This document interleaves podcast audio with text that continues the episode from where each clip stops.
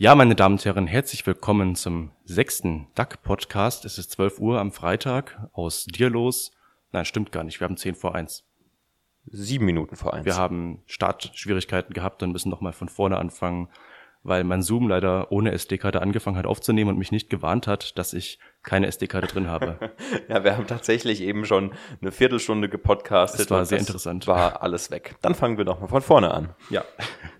Ja, als erstes gehen wir nochmal das Feedback durch. Raimund hat Feedback von seiner Schwester bekommen. Der Genau. zweite Punkt ist dann der Dekalog. Genau.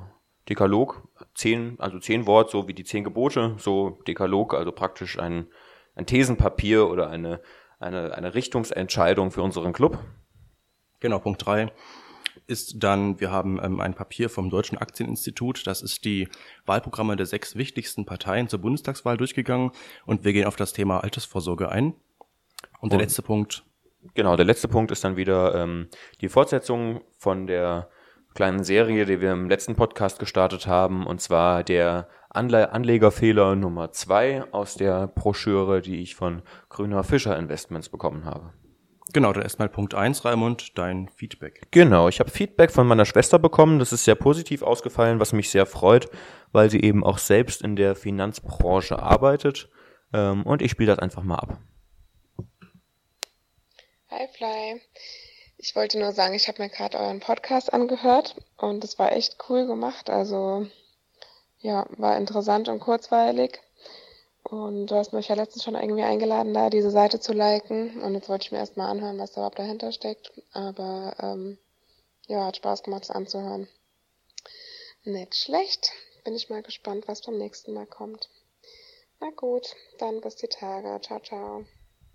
Ja, das freut mich natürlich, Christina. Danke für dein Feedback und ich hoffe, du hörst heute auch zu. Ja, vielen Dank, Christina, auch von mir. Und falls Sie uns gerne Feedback geben möchten oder Fragen stellen und so weiter, beteiligen Sie sich gerne äh, per Mail zum Beispiel an vorstand.aktien.net Mit C. oder auch über Facebook, Twitter mittlerweile oder Instagram. Oder sie rufen unseren Anrufbeantworter an. unter der Nummer 0911 30844 41311. Ja, das war dann der erste Punkt, das Feedback. Dann kommen wir doch direkt zum Dekalog. Genau. Ähm, den haben wir ausgearbeitet bei unserer ersten DAC-Wanderung auf, auf dem Kreuzberg. Genau, richtig, ja. Und ähm, wir können das ja mal kurz vorlesen. Ähm, Ja, also der Dekalog besteht, wie gesagt, aus zehn Punkten, also Deka 10, Logos, also Log, Logos Wort.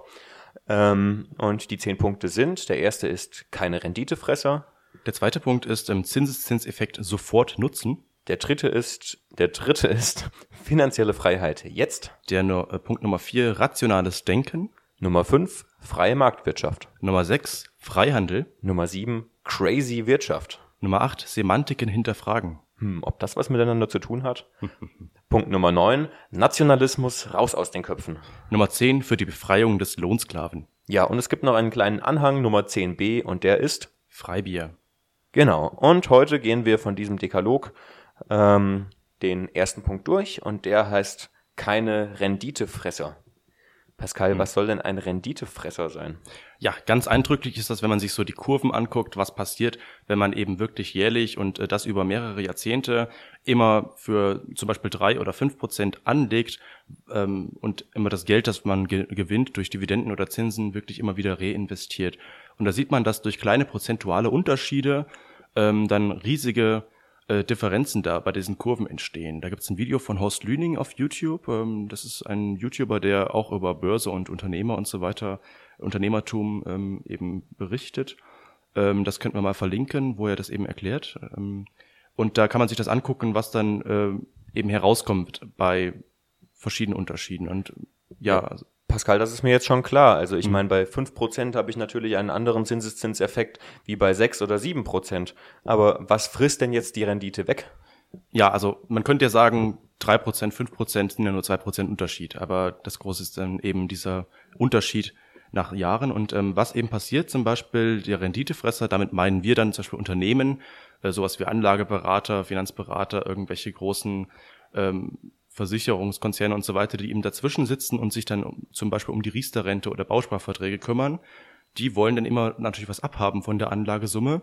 Und ähm, ein aktiv gemanagter Fonds kostet dann zum Beispiel an, äh, anderthalb Prozent jedes Jahr und das geht eben von der Rendite ab. Und ähm, wenn ich dann eine Rendite von drei Prozent habe und der Fonds kostet anderthalb Prozent, dann habe ich dann für mich nur noch anderthalb Prozent übrig. Ja, das klingt natürlich einleuchtend. Wie ist das, wenn so ein Fonds Verluste macht? Muss ich dann ähm, diese 1,5 Prozent trotzdem zahlen?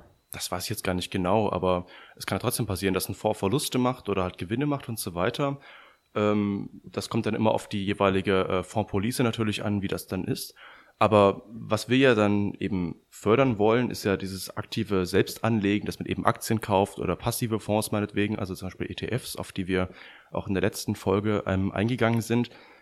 Aktien kosten gar nichts, außer die Depotkosten und die sind meistens null. Also wenn ich eine Aktie habe, dann habe ich sie und die kostet dann nichts und die kann ich dann 20, 30 Jahre liegen lassen und ich profitiere dann eben von den äh, Dividenden und äh, Kurssteigerung. Muss halt nur Steuern zahlen natürlich. Genau. Ähm, aber die Aktie liegt dann nicht bei der Bank und die Bank will dann jedes Jahr noch anderthalb Prozent äh, von den Kursen oder so abhaben für sich. Das ist aber bei einem Fonds zum Beispiel so. Ich kann ja auch gucken, was im Fonds drin ist. Da sind auch wieder nur Aktien, Anleihen und so weiter drin, vielleicht Rohstoffe und so weiter. Oder vielleicht großer Cashbetrag und so weiter, weil die ähm, Versicherungen ja auch ähm, wieder was garantieren müssen, was sie da wirklich haben. Also je höher dann die Garantie ist von dem, was sie ausschütten können, desto ähm, unsicher äh, oder desto sicherer müssen sie ja anlegen, müssen dann ganz viel zum Beispiel in deutsche Staatsanleihen eben anlegen, ähm, damit dann das Geld auch auf keinen Fall verloren geht. Und das geht auch wieder auf die Rendite. Genau, und das ist eben der erste Punkt unseres Dekalogs. Also wir sehen uns auch irgendwo als, als Bildungseinrichtung, natürlich auch für uns selbst. Also bisher haben wir eigentlich immer Themen besprochen im ähm, Podcast, die uns selbst interessieren, die uns selbst weitergebracht haben. Wir lernen jede Woche neu dazu. Aber wir möchten natürlich auch eine Bereicherung für Sie als Hörer sein. Von daher ähm, schicken Sie uns Feedback, fragen Sie uns Fragen. Wir sind selbst noch Anfänger, wir sind aber bereit, vieles zu ähm, äh, zu recherchieren im Rahmen unserer Möglichkeiten. Wir müssen natürlich auch nebenbei äh, irgendwie unser Leben auf die Reihe kriegen. Aber trotzdem, ähm, ja, wir gehen gerne auf Ihre Fragen ein. Ja, was Renditefresser aber nicht bedeutet, ist, dass wir jetzt wollen, äh, dass eben in Aktien oder Unternehmen in, investiert wird, die eine Top-Rendite versprechen von 10 oder 20 Prozent. Das ist zurzeit unheimlich ähm, eigentlich kommt nicht vor, dass das wirklich dann nachhaltige ähm, Renditen sind. Man ähm, muss halt, also dann müsste man irgendwie einen Glückstreffer treffen. Man kann nicht wissen, welche Aktie sich jetzt so, so viel besser entwickelt als eine andere. Genau. Ich glaube, das war die Deutsche Bank auch mal früher, die dann völlig verrückte Dividenden oder Renditen versprochen hat von 20 Prozent, meine ich.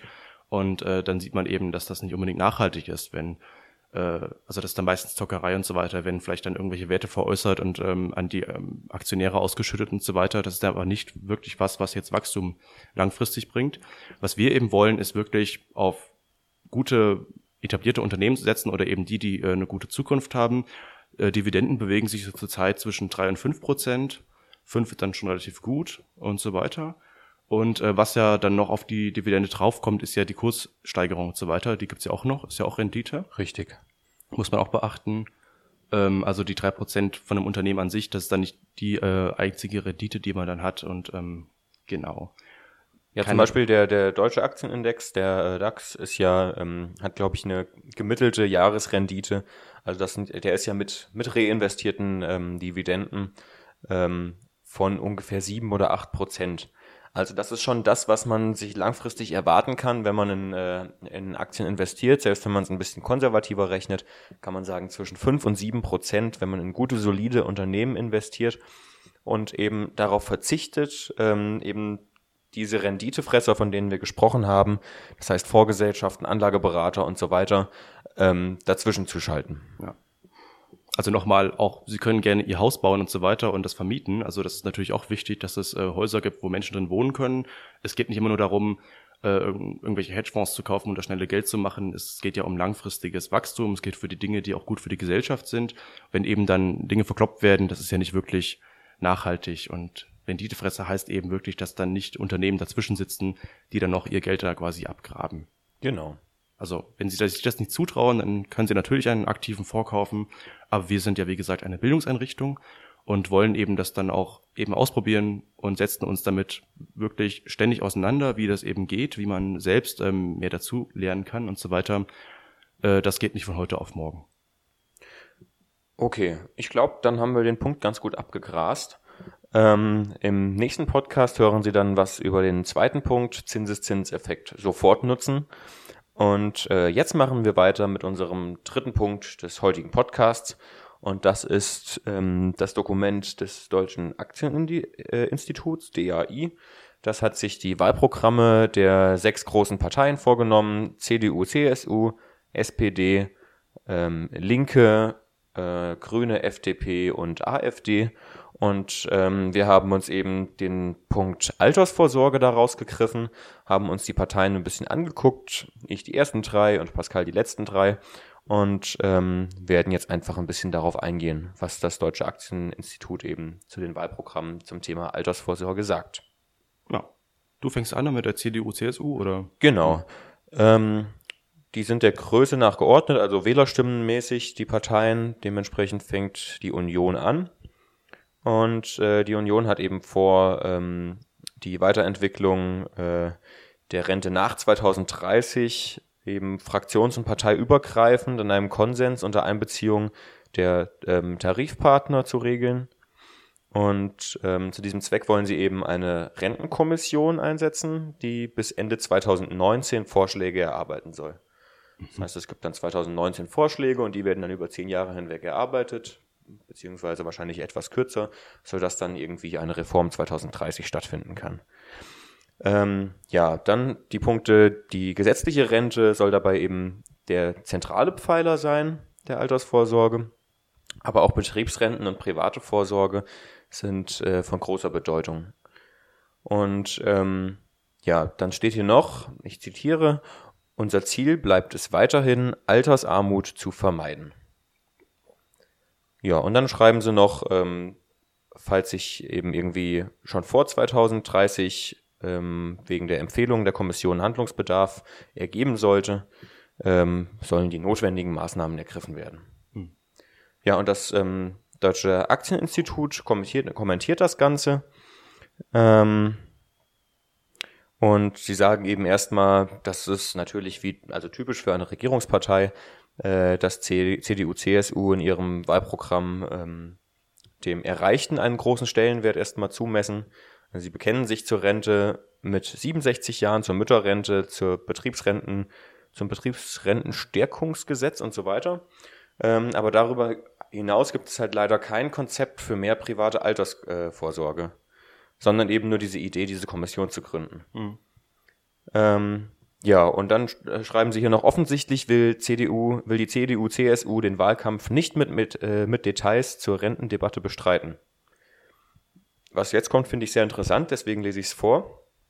Dies ist überraschend angesichts der Fülle des ver verfügbaren Materials zu den absehbaren Folgen des demografischen Wandels auf das Umlageverfahren und den vorliegenden Vorschlägen für mehr Kapitaldeckung ja, das ist im Grunde genommen eine Kritik an dem Programm und ja, das Deutsche Aktieninstitut sagt eben, ähm, da wird eben vieles einfach ignoriert, weil es vielleicht unpopulär wäre, das zu sagen oder warum auch immer. Hm. Genau. Und ähm, ja, das Deutsche Aktieninstitut sagt eben, dass eine diversifizierte und langfristige Anlage in Aktien praktisch das Mittel der Wahl ist, um sich eben, äh, um die, um die Lücke eben in der gesetzlichen Rente zu schließen. Und diese Kommission, die die CDU vorschlägt, die bezieht sich dann auch äh, nur auf diese dritte Säule, die private ähm, Rente. Habe ich das so richtig verstanden?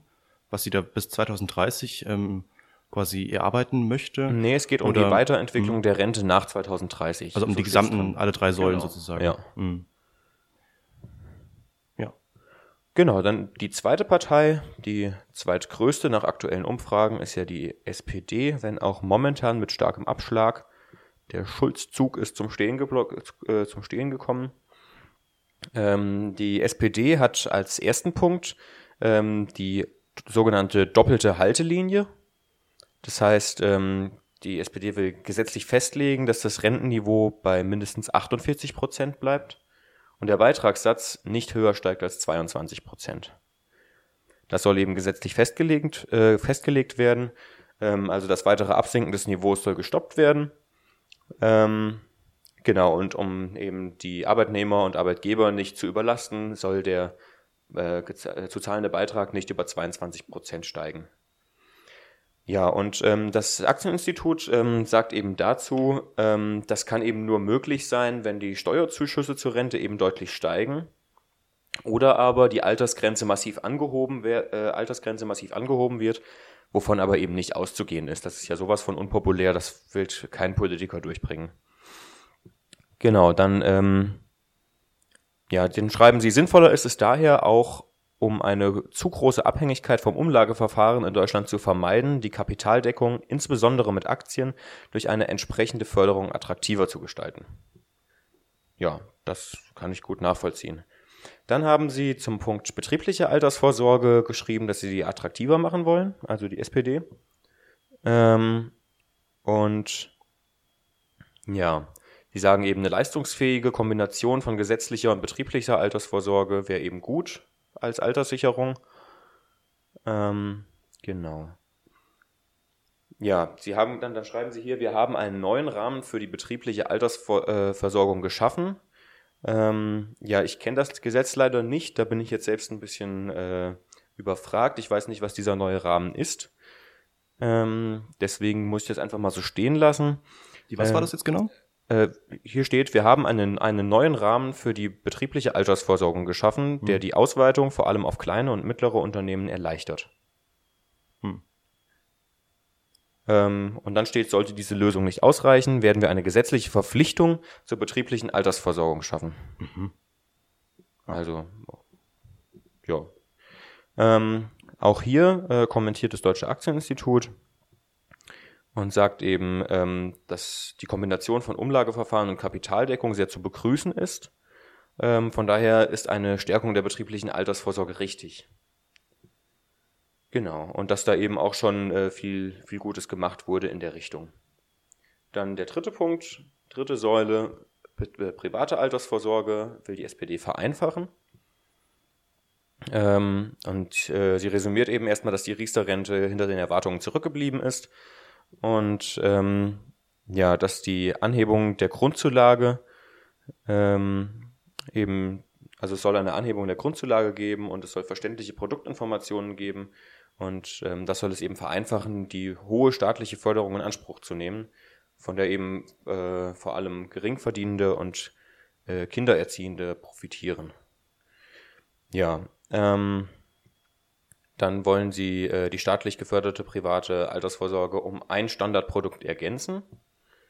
Ähm, und dazu steht dann nichts. Ach doch, es, dafür soll, ähm, soll es eine öffentlich-rechtliche Trägerschaft geben. Aber was das Produkt jetzt ist, steht jetzt nicht da.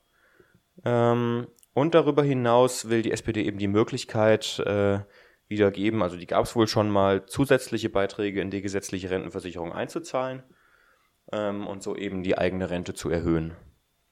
Ja, und auch hier kommentiert das äh, Aktieninstitut und schreibt erstmal, dass das Bekenntnis zur privaten Altersvorsorge und eben die Bereitschaft, diese Riester-Rente weiterzuentwickeln, erstmal positiv ist und das auch zu begrüßen ist, dass, äh, dass es eben um einfach über, über einfache Standardprodukte geschehen kann, etwa monatliche Sparpläne in breit diversifizierte Aktienfonds.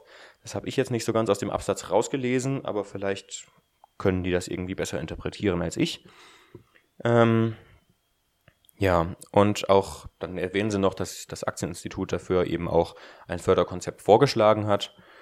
Und kritisch sehen sie halt aber ähm, die Vorstellung, dass die öffentlich-rechtliche Trägerschaft, äh, dass es eben eine öffentlich-rechtliche Trägerschaft einer kapitaldirekt, kapitalgedeckten Altersvorsorgung ähm, geben soll, weil eben der Staat zu viel Einfluss eben nehmen könnte auf die Unternehmen, die halt gekauft werden. Hm. So, das war ein Mordsbrocken. Also SPD hat äh, richtig viel zum Thema Altersvorsorge. Und jetzt kommen drei kleine Punkte zur Partei Die Linke. Ähm, das ist wirklich sehr kurz gefasst. Äh, der erste Punkt ist, die ähm, staatliche Rente soll ausgebaut werden. Also das äh, Rentenniveau soll auf 53 Prozent steigen. Es soll eine solidarische Mindestrente bei 1050 Euro geben. Und ähm, was ich sehr interessant finde, ist äh, die Einzahler. Der Kreis der Einzahler soll vergrößert werden. Und zwar eben auch auf Politiker, Selbstständige und so weiter. Ähm, Genau. Denn der zweite Punkt ist äh, Abschaffung der privaten Rente durch Überführung der Riester-Rente in die gesetzliche Rente. Was damit jetzt genau gemeint ist, also Klar, dass die Riester-Rente überführt werden soll in die gesetzliche Rente, ist noch verständlich, aber Abschaffung der privaten Rente ähm, verstehe ich jetzt nicht so ganz, weil eine private Rente ist es ja auch, wenn ich mir irgendwie über meine 40 Jahre Alters, äh, über meine 40 Jahre Arbeitszeit eben Dividendenaktien kaufe und dann von den Dividenden lebe. Das kann ja niemand abschaffen. Hm. Ja, und das dritte ist dann äh, die betriebliche Altersvorsorge. Die soll weiterhin nach dem Modell garantierte Rente und mit Beitragsgarantien stattfinden. Ja, Kommentar dazu vom DAI ist, äh, ich lese es kurz vor. Das Konzept der Linken ist noch staatsnäher und wird zu noch höherem Bedarf an steuerfinanzierten Zuschüssen führen als das SPD-Konzept. Die Forderung nach Beitragsgarantien ist kontraproduktiv und erschwert die Aktienanlage. Ja, das waren die drei größten Parteien. Ich glaube, die Linke hat momentan noch in den Umfragen 9% oder so. Und dann kommen die anderen Parteien, die anderen drei, die alle, glaube ich, 8% haben. Ich finde es interessant, dass die Linke dann so wenig hat. Ähm, ist da viel rausgekürzt worden? Das ist ich ja glaube, ja. durch Punkte. Ja. Hm, wahrscheinlich, ne? Das ist rausgekürzt worden. Also hier steht äh, der Ansatz äh, der Partei, die Linke beläuft, äh, läuft auf folgendes hier heraus, Doppelpunkt. Und dann ist eine kleine Fußnote ah, okay. da. Also, und dann fassen die das eben auf diese drei Punkte zusammen. Ja, was ich bei der SPD interessant finde, ist so diese Flexibilisierung dieses Beitragssatzes. Ähm, es sind ja diese 22 Prozent scheinbar fest. Die werden ja dann irgendwie festgeschrieben und gelten dann für alle. Genau. Äh, was ich halt interessant finde, auch vielleicht mehr einzahlen zu können, weil die staatliche Rente äh, hat ja dann eine dann doch ganz gute Rendite, die ja ziemlich sicher ist. Ähm, also dann doch vielleicht zu ermöglichen, dass man vielleicht 25 Prozent oder 30 Prozent einzahlt oder so, eben je nachdem, wie man das eben will, ohne dass dann die, die eben dann wirklich diese 22 Prozent einzahlen, äh, schlechter dran sind. Das finde ich auch gut, weil das ermöglicht eben die Entscheidungsfreiheit des äh, zukünftigen Rentners, der dann eben sagen kann, ich möchte mehr über den Staat gehen oder ich möchte mehr privat mich äh, selbst vorsorgen. Da ging auch mal die Anstalt drauf an im ZDF. Ähm, da gab es eine Folge zur Rente, äh, wo sie dann am Ende, glaube ich, gesagt haben, es gibt ja jetzt zurzeit diese Rente mit 63, wenn man, ich glaube, 50 Jahre, ähm, 40. 40 Jahre ja. gearbeitet hat, ähm, stimmt, macht ja keinen Sinn. Ähm, 40 Jahre, dann kann man eben abschlagsfrei in die Rente gehen, genauso wie man eben mit 67 in die Rente gehen würde. Ja.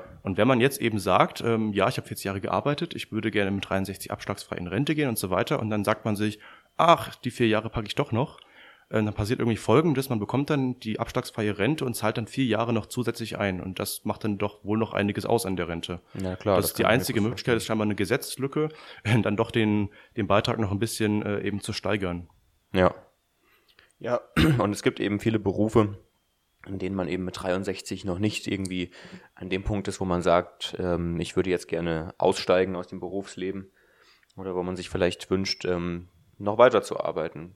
Wenn man beispielsweise irgendwie Hochschulprofessor ist oder so, dann und Spaß an der Forschung hat, größtenteils mit seinem Kopf arbeitet, eben nicht viel körperlich machen muss, dann hat man ja vielleicht äh, Interesse, einfach noch ein paar Jahre dran zu hängen. Genau, aber trotzdem, wenn man jetzt mit 67 in Rente geht und dann mit 63 das eben nicht in Anspruch nimmt, dann arbeitet man ja quasi vier Jahre äh, umsonst, könnte man so sagen, weil man dann ja keine gesetzliche Rente nochmal obendrauf für diese vier Jahre bekommt. Das ist ja dann auch wieder eine negative Seite davon. Das stimmt. Mm, ja, dann mache ich mal weiter mit der Partei Bündnis 90 Die Grünen. Ähm, da geht es erstmal darum, dass sie auch ähm, sagen, die Rente soll verlässlich, nachhaltig und generationengerecht sein und sie wollen in erster Linie die erste Säule eben dieses Drei-Säulen-Modells stärken und äh, sagen eben auch, dass das Rentenniveau nicht weiter fallen soll, also unter diese ähm, 48 Prozent, die wir gerade haben. Mhm. Und dabei müssen Rentenniveau und Beitragssatz in einem angemessenen Verhältnis stehen damit auch die junge Generation weiter in die gesetzliche Rente vertrauen kann. Ähm, weiter wollen sie dann auch eine Bürgerversicherung. Sie wollen eben, dass selbstständige MinijobberInnen und Abgeordnete in die gesetzliche Rentenversicherung einzahlen. Und ähm, da sagt eben das Deutsche Aktieninstitut, dass eben diese Erweiterung erstmal langfristig nicht viel bringt, weil ähm, ich erweitere einfach nur den Topf. Es zahlen mehr ein, es bekommen aber auch mehr raus. Aber im Grunde diese Trennung von ähm, ja, Pensionen und gesetzliche Rente und so weiter, äh, die ist, glaube ich, nicht so schlimm, wie es immer dargestellt wird, weil im Grunde passiert da nicht viel mehr. Es ist dann eine andere Logik dahinter. Der Staat muss halt die Pensionen, die die äh, Pensionäre, die späteren dann irgendwann jetzt schon beanspruchen, irgendwo in Fonds oder so parken. Das sind schon Ansprüche, die irgendwo schon in den Bilanzen stehen. Das funktioniert eben anders, ist eben nicht umlagefinanziert. Aber im Grunde, wenn alle in diesen umlagefinanzierten Topf reingehen, dann wäre das nicht viel besser oder schlechter. Okay. Und äh, das DAI sagt eben, soll auch auf Kapital gesetzt werden. Und ähm, ja, die Grünen sagen eben auch, neben der gesetzlichen Rente wollen wir auch die private und betriebliche Altersvorsorge stärken. Kapitalgedeckte Altersvorsorge ähm, kann zu einem Bruchteil der Kosten und mit einer deutlich höheren Rendite als in Deutschland durchgeführt werden. Und sie wollen eben einen öffentlichen Bürgerfonds aufsetzen, einen Bürgerinnenfonds, ähm, der vermutlich dann vom Staat äh, gemanagt wird. Ähm, ja, da sagt das DAI, das wäre auch nicht schlecht. Grundsätzlich dieses eben Bekenntnis zur kapitalgedeckten Rente äh, sagt dann eben auch, wie dieser Fonds dann gestaltet sein sollte. Und zwar sagen sie, soll auf äh, Kapitalgarantien verzichtet werden und dadurch entfallen eben unnötige Formalia. Ähm, was ich verstehen kann, weil wenn jetzt der Anlagehorizont eben sehr, sehr weit ist, also 30, 40 Jahre, dann äh, sinkt auch das Risiko eben, dass mal der Fonds abstürzt und so weiter. Und eben durch solche Kapitalgarantien muss dann eben ein sehr großer Teil aus Cash bestehen, aus deutschen Staatsanleihen, die eben wie in unserem ersten Punkt äh, wieder Renditefresser sind. Also das sitzen keiner dazwischen, aber es sind trotzdem Anlagen, die nicht wirklich viel abwerfen, die nur Sicherheit schaffen, aber diese Sicherheit ist eigentlich in diesem sehr langen Anlagehorizont nicht unbedingt so super wichtig. Eben, ja. Wenn der Fonds eben an sich gut gemanagt ist und viele Unternehmen, Anleihen und so weiter drinstecken, die eben äh, eine gute Zukunftsaussicht haben. Mm, genau, und es soll eben auch den Anreiz geben, mehr in Aktien zu sparen, sagt das DAI, nicht die Partei Bündnis 90 Die Grünen. Ja. Was ähm, kommt jetzt? FDP es geht oder noch weiter, AfD? sehe ich gerade. Ach so, es geht noch weiter. Ähm, der, das DAI sagt auch, es sollte keinen so großen politischen Druck geben, was eben ein Problem bei so einem öffentlichen Fonds wäre, dass dann natürlich die Regierung, die gerade an der Macht ist, dann auch ähm, ähm, ja gucken will, was in diesem Fonds ist und in welche äh, Unternehmen investiert wird. Und äh, die Grünen stellen dann im nächsten Abschnitt auch direkt schon politische Förderungen, Forderungen, sagen eben, der Fonds soll nachhaltig investieren, dabei soziale und ökologische Belange berücksichtigen und so weiter. Das ist ja erstmal nicht schlecht, aber äh, man sieht das öfter mal, wenn man so dahinter guckt, äh, was jetzt so scheinbar un unheimlich unsozial und ökologisch ist oder so, äh, dass dann oft sich dann eine Kehrseite äh, entwickelt und so weiter. Ich habe mal einen Podcast gehört zum Thema ähm, Nahrungsmittelspekulation zum Beispiel, was ja auch sehr ähm, negativ dargestellt ja. wird. Ja. Ich weiß auch nicht mehr genau, was das Argument war, aber diese Auswirkungen von Nahrungsmittelspekulation, die sind bei weitem nicht so schlimm und riskant, wie das immer so gesagt wird. Das ist eigentlich im Grunde was ganz Normales, weil ähm, die Menschen wollen versorgt werden mit Nahrungsmitteln und so weiter. Und an der Börse geht es immer um Spekulation irgendwie, also um Wetten auf fallende und steigende Preise. Ähm, also da sehe ich dann auch die Gefahr, dass dann äh, Populismus irgendwie durchgreift und dass man dann sagt, das und das ist unnachhaltig oder unsozial und so weiter und man dann nicht irgendwie den zweiten oder dritten Blick wagt, ähm, mal dahinter zu gucken, ist das wirklich so schlimm oder ist es wirklich so gut? Was mir da einfällt, zum Beispiel ähm, Klimavorschriften bei Häuserbauten und so weiter, Wärmedämmung mhm. und so weiter, die unheimlich teuer ist und äh, nicht so wirklich viel bringt. Und im Grunde. Und bei uns in Deutschland einfach die Mieten sehr teuer macht. Genau, macht die Mieten eben sehr teuer und ist im Grunde auch ein Mittel, um unerwünschte Mieter rauszuwerfen, weil ich kann sagen, wir wollen hier sanieren, sie müssen einen Teil dazu bezahlen, das müssen die Mieter nämlich. Ja. Und dann sagen die Mieter, haben wir kein Geld dafür und äh, wollen sich da auch nicht mit den Vermietern anlegen und so weiter, ziehen dann aus, müssen dann nicht rausgeschmissen werden und so weiter, sondern ziehen äh, eben selbst aus, weil sie das Geld nicht zahlen können oder wollen. Und äh, im Grunde wird dann gar nicht saniert. Dann ziehen einfach die nächsten ein in das Haus, was dann unsaniert ist und so weiter. Oder es wird saniert und dann eben zu einem viel, viel höheren Preis wieder mhm. neu vermietet was im Grunde dann umwelttechnisch auch nicht so viel mehr, ähm, nicht mehr oder weniger besser ist für die Umwelt und so weiter. Ähm, genau, kommen wir mal zur nächsten Partei. Die FDP ist das. Die sagt eben auch, dass der demografische Wandel ein großes Problem ist und äh, statt, der, statt des Säulenmodells sprechen sie vom Baukastenprinzip. Okay, was, was soll das sein? Scheinbar ähnlich ist. Also sie sagen eben, das Praktische an Bausteinen ist, dass man sie immer wieder neu und vielseitig kombinieren kann. Also da hat wohl jemand Lego gespielt, aber klingt ja an sich ganz nett. Also klingt irgendwie nach ein bisschen komplexerer und eigenständiger klingt auch besser als drei Säulen-Modell. Ne? Baukasten ist irgendwie was, was ich selbst bestimmen kann, was irgendwie Spaß macht. Da kann ich das eine mal reinschieben, das andere wieder rausziehen. Säulenmodell ist sowas festgestampftes. Erste Säule, zweite Säule, dritte Säule. Ja. Und dann sind drei Säulen, vierte Säule daneben, die hält dann gar nicht mehr das Dach oder so. Die ist dann scheinbar unnötig. Baukastenprinzip ist irgendwie, kann ich mir das zusammenstecken, wie es gerade passt. Und dann ähm, ist das eben dann sehr individuell vielleicht auf die Risikopräferenzen der einzelnen Personen ausgelegt und so weiter. Ähm, Genau, sie wollen eben dass bei verschiedenen Angeboten eben äh, eine hohe Verbraucherfreundlichkeit und Vergleichbarkeit der Produkte herrscht und zudem sollte äh, ergänzende Altersvorsorge auf eine breitere Basis gestellt werden und dazu sollte in allen Bereichen geförderter Altersvorsorge die Möglichkeit äh, ausgeweitet äh, werden, auch in Infrastruktur, Aktien und andere Unternehmensbeteiligungen zu investieren. Also eben auch die Förderung, äh, wirklich selbst zu investieren und so weiter. Was genau diese Produkte sind, vielleicht sind dann scheinbar auch Finanzprodukte von Banken, Versicherungen und so weiter, die dann eben besser auch informieren, wo, ja, wo es das Geld genau rein verschwindet. Ja. Ähm, denn zurzeit weiß man ja nicht so richtig, wenn man jetzt einen Fonds hat, ähm, dann sieht man jedes Jahr irgendwie, wie viel Rendite der erzielt hat und wo er dann investiert, aber über das Jahr kann man dann meistens schlecht durchblicken. Na doch, ähm, es gibt ja schon Quartalsberichte, wo drin steht, in, in welcher äh, in, in welcher ähm, Anteil des Depots eben ähm, welche Positionen ausmacht. Ja. Trotzdem will die SPD noch bessere Verbraucherfreundlichkeit, Vergleichbarkeit, also scheinbar auch ähm, Transparenz eben der verschiedenen Produkte. Okay. Ähm, und sie will auch die betriebliche Altersvorsorge stärken. Sie sagen eben, wir Freie Demokraten wollen die betriebliche Altersvorsorge stärken. Die Reform der derzeitigen, äh, der derzeitigen Bundesregierung ist zu kurz. Ähm, jetzt kurz gesprungen, ja, ich weiß gar nicht, was die Reform genau war. Das weiß ich eben auch ähm, nicht so ähm, genau.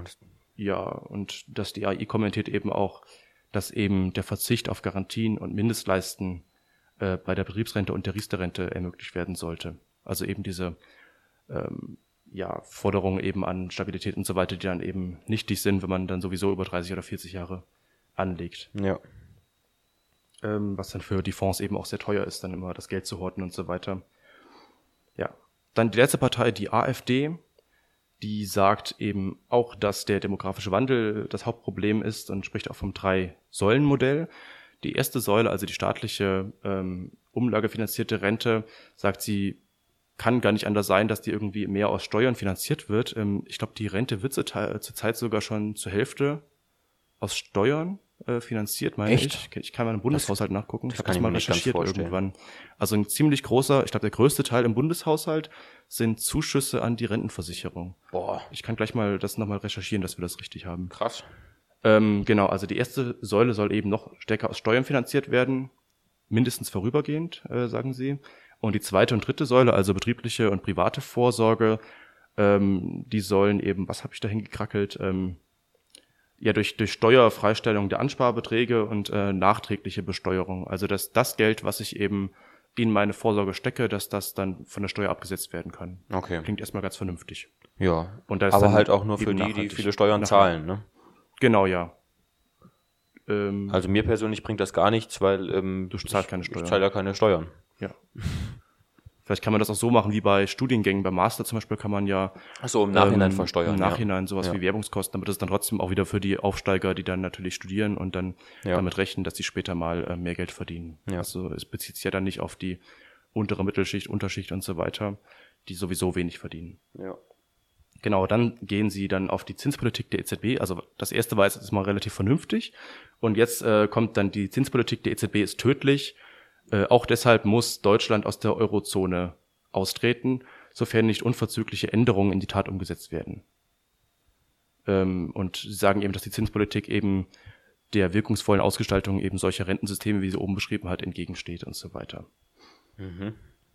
Genau, es wird also nötig sein, auch wegen der Zinspolitik und so, äh, noch stärker staatlich eben äh, Transferzahlungen zu leisten.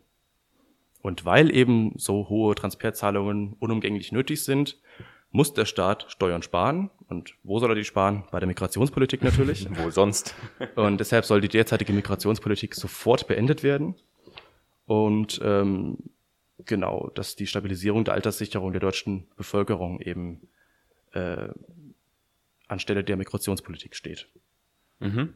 Ja, die aktuelle Migrationspolitik, äh, wir haben ja nicht mehr 2015, wir haben ja mittlerweile das Türkei-Abkommen, wir haben dieses Libyen-Abkommen und so weiter. Es kommen ja viel weniger. Ob das jetzt die endgültige Lösung ist, das weiß man nicht. Und äh, ich finde es auch kritisch, jetzt die Migrationspolitik mit der Rentenpolitik in äh, Verbindung zu bringen. Vor das, allem, weil auch so ja. viel äh, möglich ist, also kapitalgedeckt. Wir haben da so viel gehört von anderen Parteien. Richtig. Dass da gesagt wird, der Staat kann nicht anders als mit Steuern dazuschießen und deswegen müssen Steuern gespart werden und so weiter. Da kann man ein bisschen kreativer sein. Ja. Dann, Gut. ähm, ich kann ja mal in Zwischenzeit kurz den Bundeshaushalt googeln. Ähm, Das ist dass gut, ich ja. Das noch mal, und du kannst ja schon mal auf den Fehler Nummer zwei eingehen. Richtig. Ja, jetzt haben wir einen echt großen Brocken unseres Podcasts hinter uns. Das war ganz schön viel. Ähm, jetzt wird es nochmal ein bisschen entspannter. Und zwar gehe ich jetzt auf den zweiten Fehler dieser acht Anlagefehler äh, Broschüre von äh, Grüner Fischer Investments ähm, ein. Und ähm, der zweite Fehler ist eben, sie stimmen ihre Investmentziele nicht auf ihre Portfoliostrategie ab. Ja, und ähm, da geht es eben darum, äh, dass äh, hier eben geschrieben wird, dass äh, viele Anleger das, ähm, das Risiko falsch einschätzen und dass gerade die Deutschen ähm, eben oft zu risikoavers handeln. Ähm, und es ist eben so, dass umso länger, also umso länger der Zeithorizont ist für eine Anlage, desto mehr Risiko kann man eben ähm, eingehen und hat am Ende eben ein größeres, äh, ja, eine größere Rendite raus. Und es gibt halt von dem, zum Beispiel von dem Deutschen Aktieninstitut, von dem wir ja eben äh, viel gehört haben, gibt es diese äh, Renditepyramide des DAX zum Beispiel und da sieht man eben, ähm, ähm, ja, wenn man ein Jahr angelegt hätte, im Jahr, was weiß ich, 1985, im Jahr 1993 oder sonst irgendwann, ähm, wie die Rendite für ein Jahr ist, für zwei Jahre, für drei Jahre, für vier Jahre und so weiter.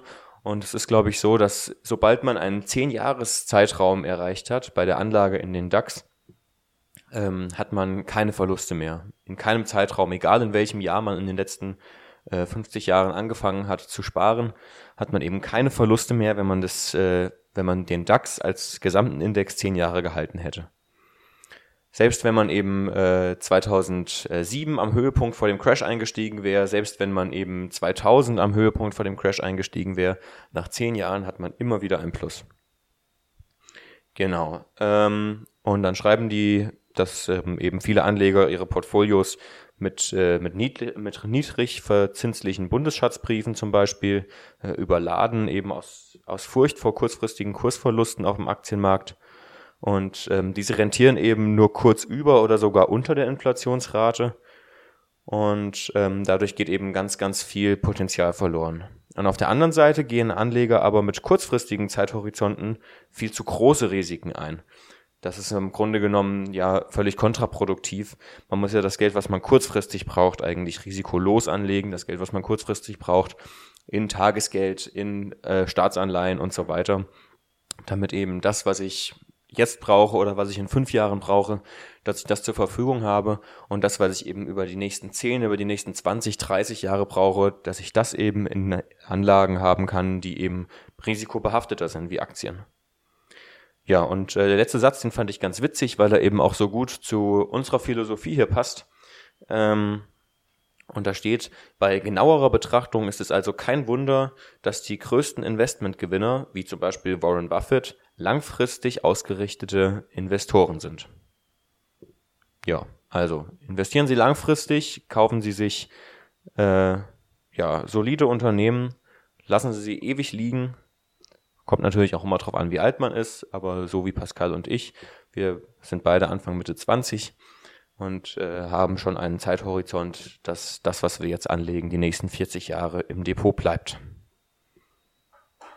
So, ich habe erfolgreich äh, nicht gegoogelt, aber ich habe den, den Bundeshaushalt aufgerufen. Und zwar habe ich jetzt erstmal die Ausgabeposition. Rate mal, was die größte Position ist, diese grüne hier. Wir gucken gerade auf bundeshaushalt-info.de, das ist die offizielle Website der, der, des Bundesfinanzministeriums Die eben. grüne, oh, die ist ja riesig, das ist ja das ist mir mehr als ein Drittel, oder? Genau, der Haushalt das sind 329,1 Milliarden Euro. Ja, wenn du es 2017. jetzt schon gesagt hast, dann wahrscheinlich Sozialausgaben. Genau, das ist das äh, Bundesministerium für Arbeit und Soziales. Das zweitgrößte ist, ähm, rate mal, Äh, keine Ahnung. Verteidigung. Verteidigung, echt, das Das zweitgrößte? sind 37 Milliarden Euro. okay, ich dachte, das wäre bei uns immer so wenig. Und na, das ist doch einiges, aber das meiste ist dann eben für Kommandobehörden und Truppen, Sozialversicherungsbeiträge, also heute Sozialversicherung, okay, ja. Fürsorgemaßnahmen und so weiter. Unterbringung ist der zweitgrößte Teil, militärische Beschaffung, das sind 4,7 Milliarden. So, wir wollen uns aber nicht darum kümmern. Das drittgrößte wäre dann Verkehr und Infrastruktur, dann kommt die Bundesschuld. Bildung und Forschung ist dann relativ wenig, 17 Milliarden. Genau. gucken wir mal, wo die Präferenzen liegen. Wir gucken mal im allergrößten Teil, was ja wichtig ist, Sozialpolitik natürlich. Ähm, der größte Batzen dann wieder im Sozialhaushalt ist dann Rentenversicherung und Grundsicherung im Alter bei Erwerbsminderung. Und das zweitgrößte ist Leistung nach dem zweiten und dritten Buch der Sozial, äh, Buch Sozialgesetzbuch und gleichartige Leistung. Das ist Hartz IV und so weiter. Okay. Der größte Batzen eben ist dann 98 Milliarden. Und da ist dann das größte Zuschuss des Bundes an die allgemeine Rentenversicherung. Und das zweitgrößte sind äh, zusätzlicher Zuschuss äh, des Bundes an die allgemeine Rentenversicherung.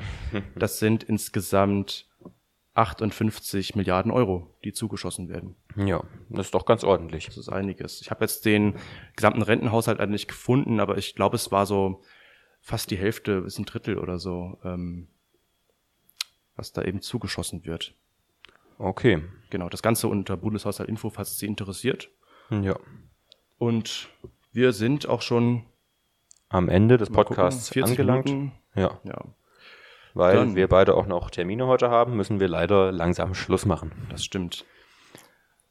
Ja. Ja, dann vielen Dank wieder mal, dass Sie zugehört haben bei unserem sechsten Podcast. Wir freuen uns wie immer über Kritik, gerne als Audio, wie das heute war. Das war, glaube ich, das erste Mal, das, Ich glaube ja. das Audio, genau. Wir fordern es immer wieder ein, aber ja, heute hat das mal geklappt. Sehr gut, vielen Dank. Und gerne auch Fragen stellen, Kritik, Anmerkungen, irgendwelche Themen einbringen. Ja, folgen Sie uns auf Facebook, Twitter, be bewerten Sie uns positiv. Ja. Dann einen schönen Tag. Liebe Grüße. Der Duck. Over and out.